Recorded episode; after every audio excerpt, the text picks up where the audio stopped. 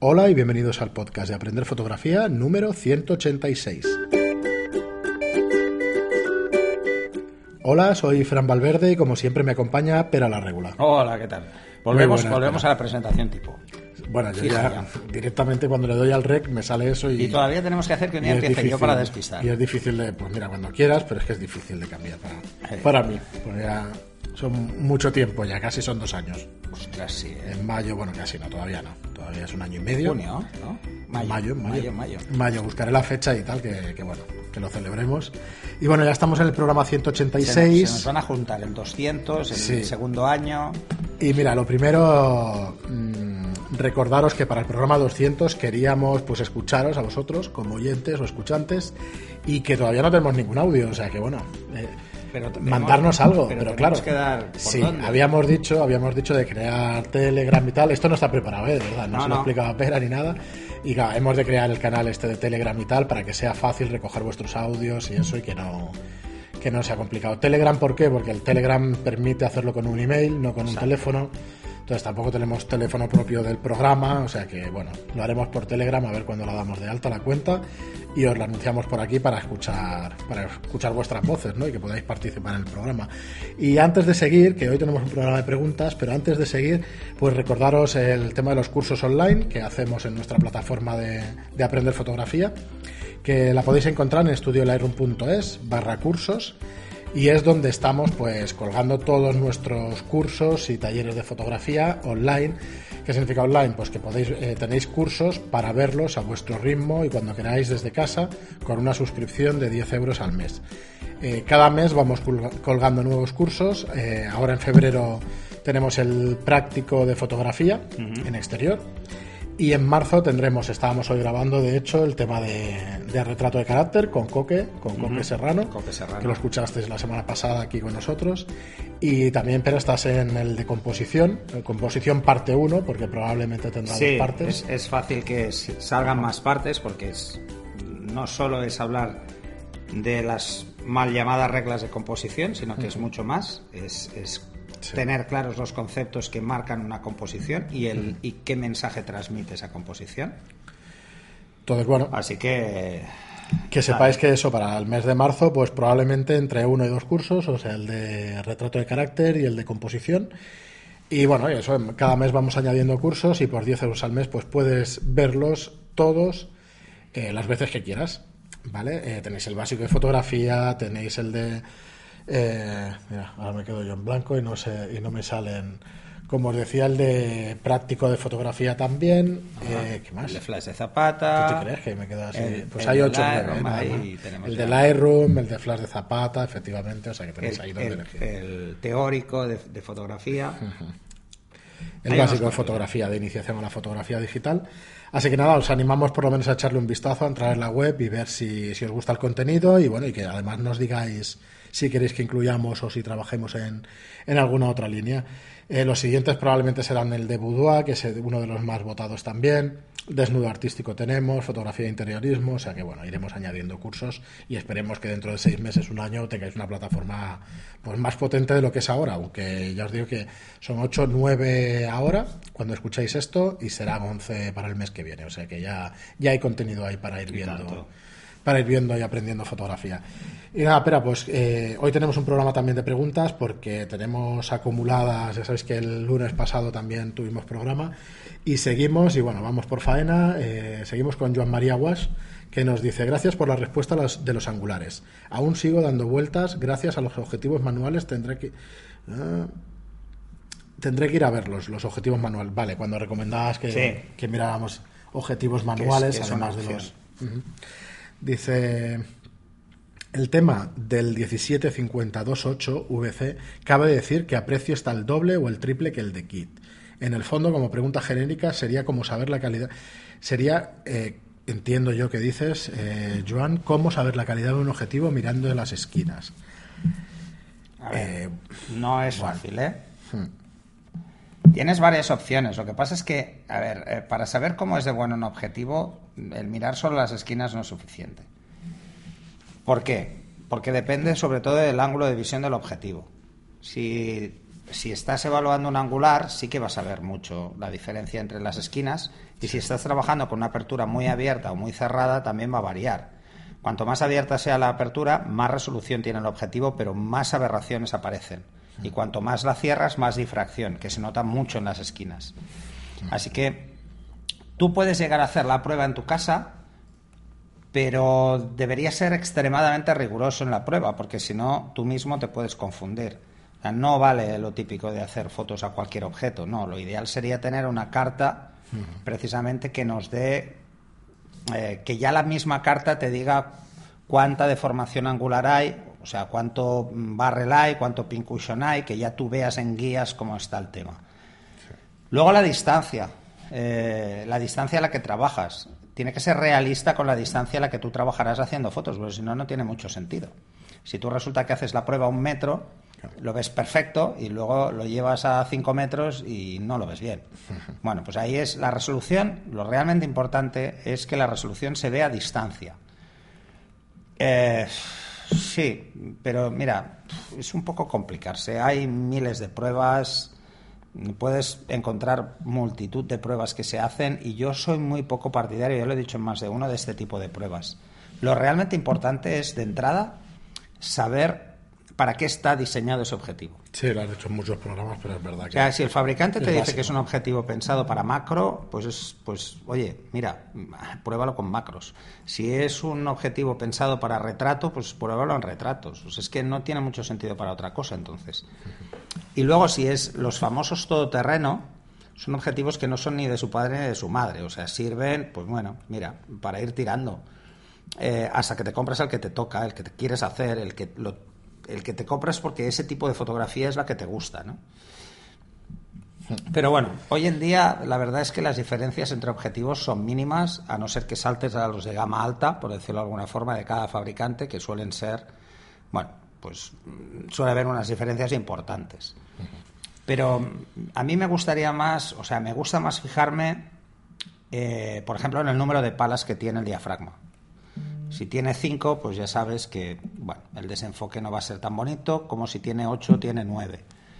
La mayoría suelen tener entre 7 y 9. O sea que, bueno, hay muchas cosas, ¿eh? Eh, ¿eh? si realmente, a ver, piensa que además cuando tú compones, cuando estás haciendo una foto, a las esquinas llevas pocas cosas, pero si llevas algo quieres que se vea medianamente bien. Pero eso va a depender mucho de sobre todo a qué distancia esté. Muy bien. Y luego nos comentas el tema del programa 180, que es el del equipo informático que necesitamos o el equipo de revelado de nuestras fotos. Dice sobre el tema de la tarjeta gráfica. Acaba de decir que las Intel 620, etcétera, son GPUs integradas, eh, encapsuladas de la CPU y cogen los recursos del sistema para mover 2D y sus procesos de codificación, etcétera, van más que sobradas es lo que llevan las MacBook Air, por ejemplo. Un dato importante es que estas pantallas, es que son de estas pantallas, es que son resolución inferior al Full HD. Por lo tanto, es bueno tener una pantalla un poco más grande en casa. Y luego nos dices, truco, un truco de técnico informático. Aquellos portátiles nuevos y el vendedor, eh, te leo porque supongo que escribes rápido y eso y y me lío yo un poco. Dice, a aquellos que tengan más de dos años con i3 o i5 para usarlos con Photoshop Lightroom, una sugerencia. Entiendo que nos, nos dices pues una sugerencia. Quitar el disco duro interno, pasarlo a externo con una caja de USB 3.0 o superior, instalar un SSD, un SSD interno y ampliar hasta 8 GB mínimo con esta eh, mínimo de RAM. Con esta pequeña inversión doblamos o triplicamos el rendimiento real y tenemos un bonito disco externo para copias de seguridad. Pues bueno, eso ya lo comentamos en un programa. Una de las primeras optimizaciones que puedes hacer a cualquier ordenador es poner un disco SSD. SSD y la RAM, claro. Eh, a ver, sí, el, el problema, por ejemplo, son estas resoluciones que están por debajo de Full HD. El problema es el espacio del escritorio de trabajo en Lightroom, que se hace difícilmente manejable si trabajas con fotos muy grandes. Sí, pequeño, claro. Y entonces se ve pequeñito. Eh, pero claro, si también tienes un portátil de 13 pulgadas, se va a ver pequeñito, por mucha resolución que tengas. Pero sí, sí, por supuesto. O sea, cuando nosotros, cuando estuvimos hablando del equipo ideal, porque no hablamos del mínimo, hablamos del ideal. ¿Cuál es el equipo ideal para trabajar en Lightroom y en Photoshop? Mm, la orientación fue a nivel profesional, evidentemente. Sí, sí o con volúmenes de carga importantes. Por descontado podemos usar cualquier ordenador. Un aficionado no tiene un tiempo de espera que le pueda condicionar, a no ser que tenga mucha ansia por hacer muchas fotos. Sí. Pero a un profesional sí, le puede condicionar mucho, pues por ejemplo, que se pase dos horas haciendo previsualizaciones, porque las quiero uno a uno para verlas rápido. Claro, a un profesional tener que esperar dos horas a empezar a trabajar, o se organiza muy bien, o le puede fastidiar la, la sesión, ¿no? Para un aficionado esto no suele ser un problema, ¿por qué? De entrada porque acostumbra a tener muchas fotos, pero el ritmo es lento. O sea, eh, es lento, no, no importa. O sea, las deja cargando, las mira otro día. Se puede organizar como mejor le vaya. Esa es la diferencia. ¿eh? Solo lo decíamos por eso, básicamente. Que veo que os ha generado. Bueno, es normal todo esto de, sí, de equipo y eso. Tenemos muchas preguntas, de hecho, con el tema de equipo y tal. Quizás sea nuestra asignatura, asignatura pendiente. Lo digo además porque eh, nos sigues, Joan María, diciendo muchas gracias por contestar mis preguntas. Solo un pequeño comentario. Aparte de que se pueden hacer fotos con cualquier cámara, me refería a lo del low cost, low cost un poco más al tema de, de objetivos o accesorios. Por ejemplo, habéis comentado en cursos temas de montar un estudio en casa o modificadores de flash, dar modelos que sean útiles y sirvan para empezar, que es siempre lo que cuesta. Si un experto me recomienda un reflector de 200 euros, le diré que guay, pero no. Eh, a punto de comprar vuestros cursos. Sugerencias, curso básico de retrato casero o de street. Pues nada, gracias por la sugerencia. Eh, no, Estamos vamos a hacer de cursos de todo, ¿eh? Sí. El de Street estaba previsto, el de retrato básico nos lo vamos a saltar porque estamos haciendo uno de carácter que puede servir a alguien que empieza o a alguien que tiene mucha experiencia, Lo engloba sin problema todo, sí. porque los englobamos, de hecho damos eh, tres situaciones diferentes en el de retrato, que sería, pues por ejemplo, en situaciones de book, en situaciones de moda y publicidad, y luego en proyecto personal, cómo gestionar eh, pues que la persona a la que le hacemos fotos llegue a expresar mm, sensaciones que nos van a ir bien para las fotos. Y el, el tema de los objetivos y El tema de los low- objetivos es low muy cost, sencillo. Mira, os voy a poner un ejemplo muy chorras que además lo pillaréis todos porque es que es física elemental. Es muy sencillo. ¿De qué depende la resolución de un objetivo? De la distancia a la que esté el motivo al que yo enfoco. Cuanto más cerca esté, más resolución tengo. Pero esto nos pasa también a la visión humana. Cuanto más cerca estoy de algo, mejor lo veo. Hay una distancia a la que yo no veo nada. Sea, es por debajo de 20 centímetros, ninguna persona es capaz de ver bien. Porque tenemos también una distancia mínima de enfoque. No podemos ponernos algo a 10 centímetros de la cara e intentar enfocarlo porque no vamos a poder. ¿Vale? Pues a un objetivo le pasa lo mismo. La distancia mínima de enfoque es el lugar donde realmente veo la mayor parte de la resolución. La diferencia entre un objetivo barato y un objetivo caro es que puedo alejar más las cosas. Y las alejo más y pierdo menos resolución. ¿Mantienes la resolución o bueno? o por La menos- mantengo durante más tiempo. Vale. Esa es la única diferencia. Si vais a hacer retratos y os gustan los retratos y vais a estar trabajando a unos dos metros de la persona, olvidaros, cualquier objetivo os va a dar una resolución del copón. ¿Por qué? Porque el objetivo que tiene menos resolución en el mercado, que es el pisapapeles y todos estos, suelen tener 50 pares de líneas por milímetro. Que es. El ojo humano tiene 20, 22 de hecho. O sea, pensarlo. La cámara ya ve mucho más que ve nuestro ojo. Así que a esa distancia no se notan grandes diferencias entre un objetivo muy bueno y uno Sí, normal. Que sea más normal. Ahora, si coges a la persona y la pones a 5 metros, ahí empieza a verse. Se empieza a notar. Eh, ¿Se nota mucho? No. Pero ¿dónde se nota muchísimo? Por ejemplo, si vais a hacer un paisaje. Sí, sí, vale que en un paisaje no vemos nada absolutamente nítido porque está muy lejos. Bueno, pues ahí un buen objetivo va a hacer que veamos detalles que no veremos si el objetivo no es tan bueno. Pero claro, siguen estando lejos las cosas. Ahora, coger a una persona y ponerla a 10 metros, eh, tirar un poco de focal e intentar hacer un plano más corto. No es comparable.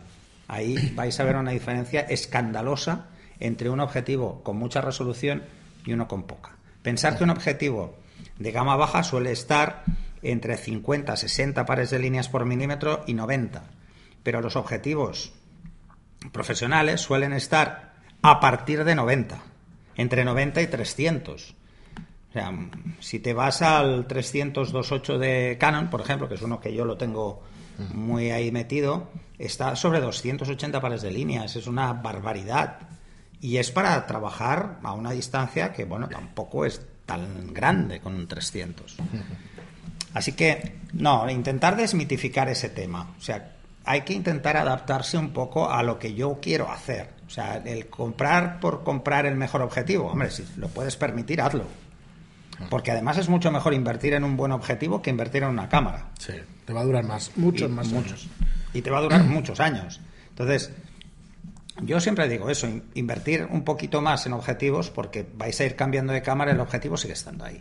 Además, luego, esto es como, como el que tiene cualquier deporte, ¿no? Eh, así que tenga un cierto nivel de técnica y que dependa mucho de, de tu estado anímico, como por ejemplo tenis o golf, que son deportes muy técnicos y que tu estado anímico influye. Si no es, tienes un buen día, no le das a una bola. Pues en fotografía pasa igual. Por muy buena que sea tu raqueta, eh, tienes que centrarte tú en lo que quieres hacer, ¿no? Pero como te guste una raqueta y te metas con esa, eres incapaz de cambiarla. No la cambiarás. estará vieja, roída, pero seguirás jugando con ella. Y te habrás dejado la pasta cambiando cordaje. Pero, pero esto es lo mismo. Un objetivo, luego le cogéis el gusto y os lo digo muy en serio, si os vais a los 50 de grandes aperturas, o sea, a partir de 1.8 para arriba, o sea, más abierto, os va a costar mucho dejarlo. Un 50 1.4, un 50 1.2 o incluso un 50 1.8, aunque suelen ser más malitos, al menos el de Canon es bastante malo. Eh, pero, por ejemplo, el 50 1.4... tienes bastante. Bueno, es muy corto para vale, Vale, pero es porque es corto, pero no por calidad de No, no por calidad, o sea como os enganchéis a eso, a una focal fija, de verdad que lo vais a notar mucho. Y luego mucha gente me pregunta entre la distancia entre una focal fija y un zoom. Eh, el doble de partida. Imaginaros. en cuanto a calidad de imagen, en cuanto a nivel de contraste, porque tiene muchos menos grupos ópticos, entonces cada grupo óptico resta calidad. Sí, sí, me permite trabajar a muchos rangos focales, sí, pero a menor calidad. Entonces, pensarlo. O sea, un zoom tiene que serviros para situaciones imprevistas. No puedo cambiar el objetivo sobre la marcha porque tengo que hacer fotos rápido. Comodidad, comodidad también. O porque hoy no quiero llevar tres objetivos en la bolsa. Es que nos, eh, a, lo mejor se entiende que en algún momento estemos en contra, claro, que estemos en contra de algún zoom, de eso nada. No, no, no, no. Si tú uno de tus preferidos es el 2405, ¿no? Sí, mira, yo el último viaje a Roma que me puse a hacer fotos, me llevé eh, me llevé dos, el 2470 y el 70-200. O sea, no me llevé ninguna focal fija. por, ¿Por qué? Por comodidad. Porque decía, va, hoy que vamos a hacer fotos, vamos a hacer fotos al Coliseo, va, voy a coger el 2405 o el 2470, no sé cuál me lleve. Eh, ah, ¿y hoy qué vamos a hacer? Ah, pues vamos a ir por la calle, ¿no? Porque quiero hacer un poco de social. Pues me, llevé, eh, me llevaba el, el 70-200. Entonces, bueno, eso va como va. Muy bien, yo María, pues nada, sí que es verdad que tenemos un, varias cosas pendientes durante estos años, ya las tenemos. tendremos, menos mal, El ¿eh? tema del low cost y todo esto sí que es verdad que es una cosa pendiente, pero bueno, ya haremos algún día alguna lista a ver si os podemos proponer. Además tenemos previsto desde hace mucho tiempo, y perdonar que os lo hemos dicho muchas veces, que venga una persona que nos pueda eh, hablar, de, por ejemplo, de las cámaras mirrorless, de las compactas de última generación y todo esto. De otro tipo de... Vamos a ver si lo matamos antes del programa 200 esto. Muy bien, y seguimos con Pablo García, eh, que nos dice, buenas, Fran y Pera, soy seguidor de vuestro, vuestro desde casi el principio, aunque creo que nunca os había escrito. Pues creo que no, Pablo, no nos habías escrito. Que me acuerdo, me acordaría. Dice, hacéis, hacéis un gran trabajo, me encanta el podcast. Primero, gracias. Primero quería haceros una pregunta relacionada con el tema. Si quiero hacer un contraluz, asumiendo que no me va a entrar todo el contraste en el sensor, ¿dónde debería medir y cómo? Pues a ver, eh, ¿tú qué quieres hacer? Es que depende de lo que quieras hacer. ¿Tú quieres hacer un contraluz puro? Mide el fondo. El primer plano te quedará en silueta. Eso es un contraluz. El resto no es un contraluz, ¿eh? El resto es voy a descartar algo. Eso es un contraluz. O sea, tengo una silueta. Ahora, yo quiero hacer un contraluz, pero quiero que el primer plano se vea bien. Mide en el primer plano. O sea, mide en lo que está a contraluz, pero reventarás el fondo. Cuando revientas el fondo es cuando te comes el contraste. Se te mete en la figura. Si es una persona, se te meterá en la figura y perderás parte del contorno. Lo difícil realmente en esa situación, en la segunda, es enfocar bien. Es muy difícil. Tremendamente difícil. ¿Por qué? sobre todo una cara, porque la cara es estrecha en función a la cantidad de luz que hay detrás y entonces toda la luz que da en la esquina de la nariz o en la barbilla se va a meter hacia adentro y va a afectar al enfoque. Por eso en esos casos ya verás que el enfoque automático te fallará muchas veces. Pero sí, es depende de lo que tú quieras. O sea, aquí no hay una regla fija, ¿eh? ¿Qué quiero hacer? No, y además si luego quieres, si quieres que sacar las dos cosas necesitas flash, ¿no?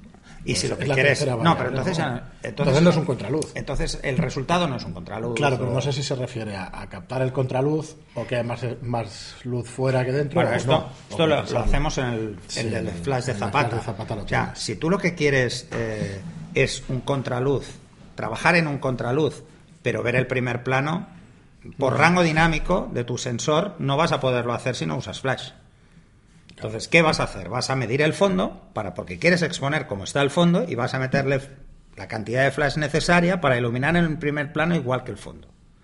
Lo que haces es igualar. Si no es esto, nos Sí, lo vuelves a lanzar, ¿eh? Nos lo vuelves a decir. Y le- su siguiente pregunta dice: Mi otra pregunta es más extensa y menos relacionada. A Llevo ya unos cuantos años con una EOS 500D y tengo un Sigma 1750 f2.8 y un Canon 50 mm 1.8 STM y un Canon 70-200 f4. Llevo un tiempo picado con dar el salto al full, a full frame y estaba pensando en pillar una 6D original de segunda mano. ¿Es buena idea o recomendáis otras cosas para entrar al formato completo? Por otro lado, como el Sigma es para cuerpos EFS, me da miedo verme falto de objetivo por debajo de los 70 milímetros. ¿Me convendría ir primero a un objetivo EF bueno con el que luego pueda saltar a una full frame? Como el 1740 o alguno de los, de los 2470 u opciones que no sean Canon. Muchas gracias, que siga todo muy bien. Pues nada, gracias Pues Pablo. gracias a ti. Eh, a ver, ya tienes el 70-200 de Canon, el F4, que es un objetivo fantástico, uno de los mm, mejores objetivos que hay para trabajar, tanto el 2.8 como, como el F4, los dos son muy buenos. Además, es que son buenos de verdad, o sea, no, no, no es un tema de estos. Y yo te recomendaría de entrada, antes de que te plantees el tema de si full frame o no, que cambies lo que tienes como, como angular a eh, medio, ¿vale? Entonces, aquí el, el 2470 está ahí, o sea, está al caer. Veo que ya tienes un Sigma, vete al Sigma Art, que está a un precio razonable, es un 2.8 y lo vas a disfrutar. Y te va a servir para full frame. El pasar o no a full frame, a ver, ¿cómo te lo diría? Eh, si vas a hacer un salto a full frame, es porque te quieres quedar ahí, definitivamente. Porque luego no vas a ir hacia atrás, ¿eh? Eso ya te lo digo de entrada. Si entras en full frame, no vas a ir hacia atrás. ¿Cuál es el problema de trabajar en full frame? Que es más exigente con los objetivos. Entonces, vas a tener que invertir más para obtener un resultado porque te va a dar más. Entonces suelen ser más exigentes. Eh, por ejemplo, por un tema que tú no verás nunca con tu cámara, que es el viñeteo. Tú no lo vas a ver. Hoy por hoy el viñeteo lo verás muy lejos, mm, muy accidentalmente. Y solo lo verás con los objetivos EFS. Con los objetivos EF no verás el viñeteo porque está precisamente en la zona que tu sensor no ve porque no existe. Es más pequeño y por lo tanto no la ve. Yo haría eso, ¿eh? sinceramente. Mm, invierte en objetivos. Te van a durar toda la vida y... Y mira, si esperas seis meses o un año, igual puedes ir a una Mark 3, a una 5D Mark 3. en Y luego, si te quieres 6D. pasar a full frame... Yo no iría por una 6D. No, no, no. una 5D. Ir una 5D Mark, Mark 3 3, que sí. encontrarás de segunda mano a un precio muy razonable. Y si no, espera seis meses o un año más. Sí. Porque seguiría siendo una cámara estupenda, te habrá bajado de precio y podrás, y podrás entrar. Mira, mi cámara, que tiene ya 10 años, ahora está sobre los 1.200, 1.400 euros. Y es una opción Y, estupenda. y a mí me costó 7.200, o sea que... eh, Es que la y ojo, 3 debe y estar sigue por func- 1.000, 1.200 euros. Sí, y, y es muy reciente. Sí. Y tiene cuatro años, menos, tres. Tres tendrá. Y, y piénsalo, o sea, mi cámara hoy por hoy sigue siendo una cámara fantástica. O sea, la evolución de los sensores ha sido muy real en unos temas en los que, por ejemplo, para el tipo de fotografía que yo hago, no- a mí no me afecta. A otras personas sí que les afectará, o personas que quieran jugar mucho más con el ISO, o que necesiten hacer otro tipo de fotografía, pero en mi caso no. Entonces, es, y si tú lo que quieres es meterte de cabeza en ese mundo, yo te recomiendo que tires por una segunda mano, pero que antes empieces a, a ver objetivos que te dan más resolución, que te dan mejor, sobre todo mejor balance de color, o sea, mejor contraste. Son los objetivos, pues bueno, de gama media. Mira, como yo el estoy viendo Sigma Art. el, la 6D por 800 euros o por ahí, más o menos. Supongo que serán estas de segunda mano las que estoy viendo. Eh, yo iría para una Mar 3 y si tienes que esperar un año más, espera. Ahorras y la cambias por una Mar 3. No creo que valga Sí. la pena. No, de hecho, a una 6. Espera, a ver si voy a mirar la Mar 3, que seguro que está en 1200, 1500 o por ahí. 1800 de primera mano. O sea que sí, tiene que estar en Sí, 1200 no, no, de está por segunda, ahí. una cosa así. Está Mira, por ahí. no, O sea sí. que- Igual que- están buscadas todavía, ¿eh? que no están ni en No, eBay, o porque, sea que- claro, es reciente la Mar 4, pero es igual, ¿eh? Es que la Mar 2 es una La fantástica, buenísima, es una cámara buenísima, o sea, no, no te compliques, no te compliques. Muy bien, pues nada, Pablo, muchas gracias por tu pregunta y seguimos con Aaron Albos que nos dice, hola Frank y Pera, antes de nada me gustaría volver a felicitaros por el podcast. Bueno, pues gracias. Gracias. Dice, a ver si de cada verano me hago un hueco y me suscribo ya que de una, eh, ya de una vez a vuestros cursos, que tengo unas ganas tremendas. Bueno, es una opción, espérate a que tengas tiempo. Lo que pasa, que lo tengas que pasa tiempo, es ¿eh? que, ojo, ¿eh? porque se te van a acumular muchos cursos en verano. En verano habrá 14, por lo menos. Bueno, bueno no, no, nos parece estupendo. Dice, "Re- eh, respecto a la pregunta que os hizo el compañero David Gómez en el programa 180, volvemos al tema del, del equipo para revelado fotografías, en el que os preguntaba por la tarjeta gráfica Intel de un portátil, deciros que no estoy del todo de acuerdo con la respuesta que disteis. Soléis recomendar grandes equipos, con 32 GB de RAM y una tarjeta gráfica con un mínimo de 2 GB dedicados. Pero para los usuarios que utilizamos Lightroom y y Photoshop de manera amateur, no creo que sea necesario tanto ni mucho menos. No, ya lo dije en el Sí. siguiente programa y llevo Sí. ya varios diciendo. Bueno, es que, es que se nos acumulan los comentarios. y Sí, estos son claro, es normal. ¿vale? Eh, o sea que sí, estamos de acuerdo. ¿eh? También Estamos absolutamente de acuerdo. O sea, pensar que yo, por ejemplo, en el MacBook tengo 16 gigas de y una tarjeta de vídeo de, de 1 giga. Y claro que puedo trabajar.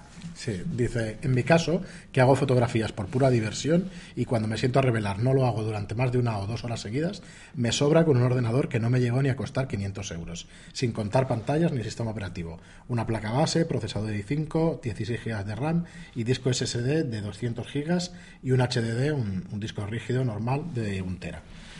Eh, puede que resulte extraño, pero no tengo ni tarjeta gráfica. No, no, no ya te digo, No, a mí a tampoco ver, me resulta extraño. GPU ¿no? tienes, lo que Sí. pasa es que está integrada en la placa base.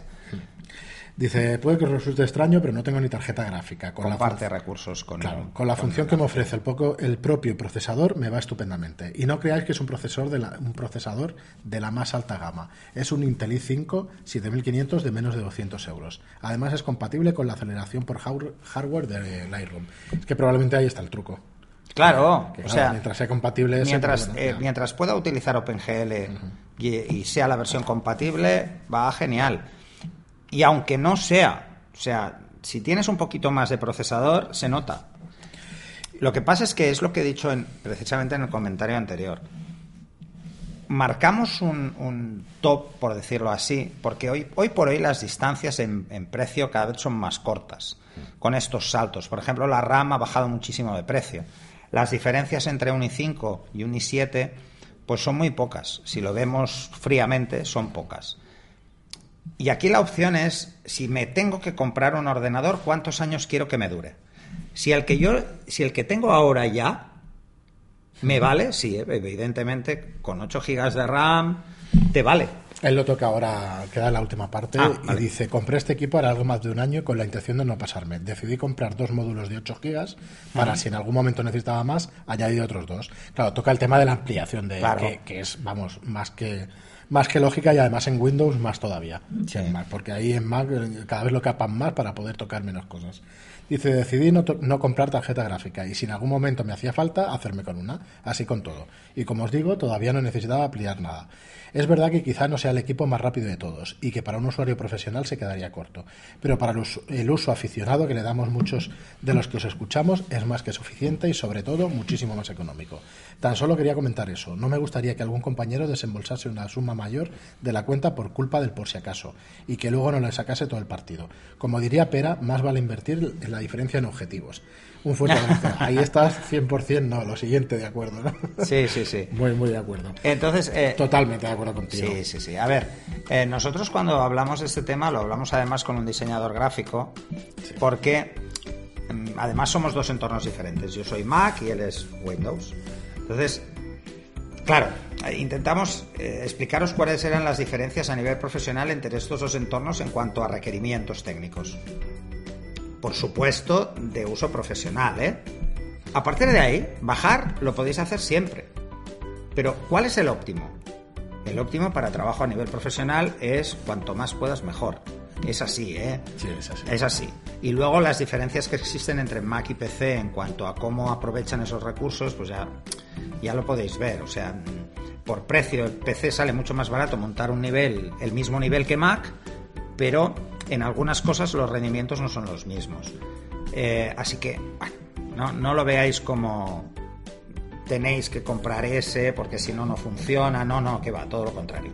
Y además lo dije, ¿eh? miraros las especificaciones mínimas que dice Adobe y lo veréis. No, O no, sea, si nos lo dice Adobe te dice 8, Claro.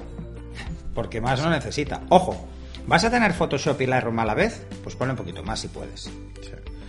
Muy bien, Aaron. Pues muchísimas gracias por tu pregunta, por tu apreciación o por tu opinión, porque vamos, estamos, Ah, totalmente estamos de acuerdo. totalmente de acuerdo. Y es estupendo que, bueno, yo creo que nos Yo lo- complementamos lo, que muy lamento es que se entendiera como para todo el mundo. No, no, pero mira, si nos complementamos. Lo, recal- dices, recalco que no sí. es para todo el mundo, ¿eh? O sea, el equipo que recomendamos era pa- a nivel profesional, ¿eh? Muy bien, pues nada, muchísimas gracias por vuestras preguntas, como siempre. Nos quedan más para el viernes, incluso para, para un programa de lunes, que yo creo que va a ser ya oficial. Una que- norma. Sí, que O sea, estemos con vosotros los lunes, miércoles y viernes, El que empiece ahora cada vez lo va a tener peor para seguirnos. para sí. seguirnos porque tres programas semanales. En tres semanas estamos en los 200. Espera. Sí, sí, sí. Estamos en ya. un poquito más. En 200. Muy bien, pues nada, como os digo siempre, si os gusta nuestro contenido y queréis apoyarnos, pues lo mejor que podéis hacer por nosotros es ponernos un comentario de 5 estrellas en iTunes y un me gusta o comentario en iBox. Muchísimas gracias por estar ahí, por seguirnos y, Y gracias a todos por vuestros comentarios y por preguntas. y las suscripciones y todo, la verdad es que, que os lo agradecemos un montón. Así que nada, espera hasta, la- hasta el siguiente programa. Hasta el viernes. siguiente.